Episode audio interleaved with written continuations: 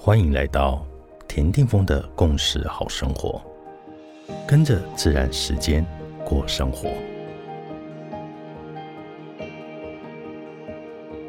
元月三十日，今天的行星系印记是 King 一零二，光谱的白风。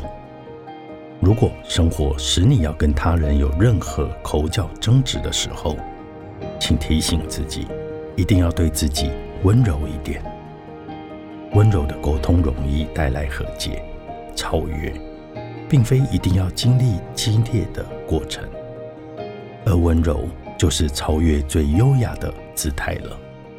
而超越，就是为了要超越当下受制约的存在状态。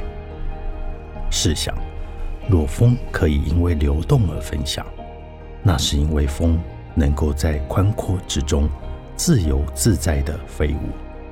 而如果你的内心一直装着有一件无法放下的事情，那就等于是把风关在一个密闭的空间里，那么风就注定会窒息而亡，无所流动的畅通，而你的心。也会因为没有呼吸而面临枯死。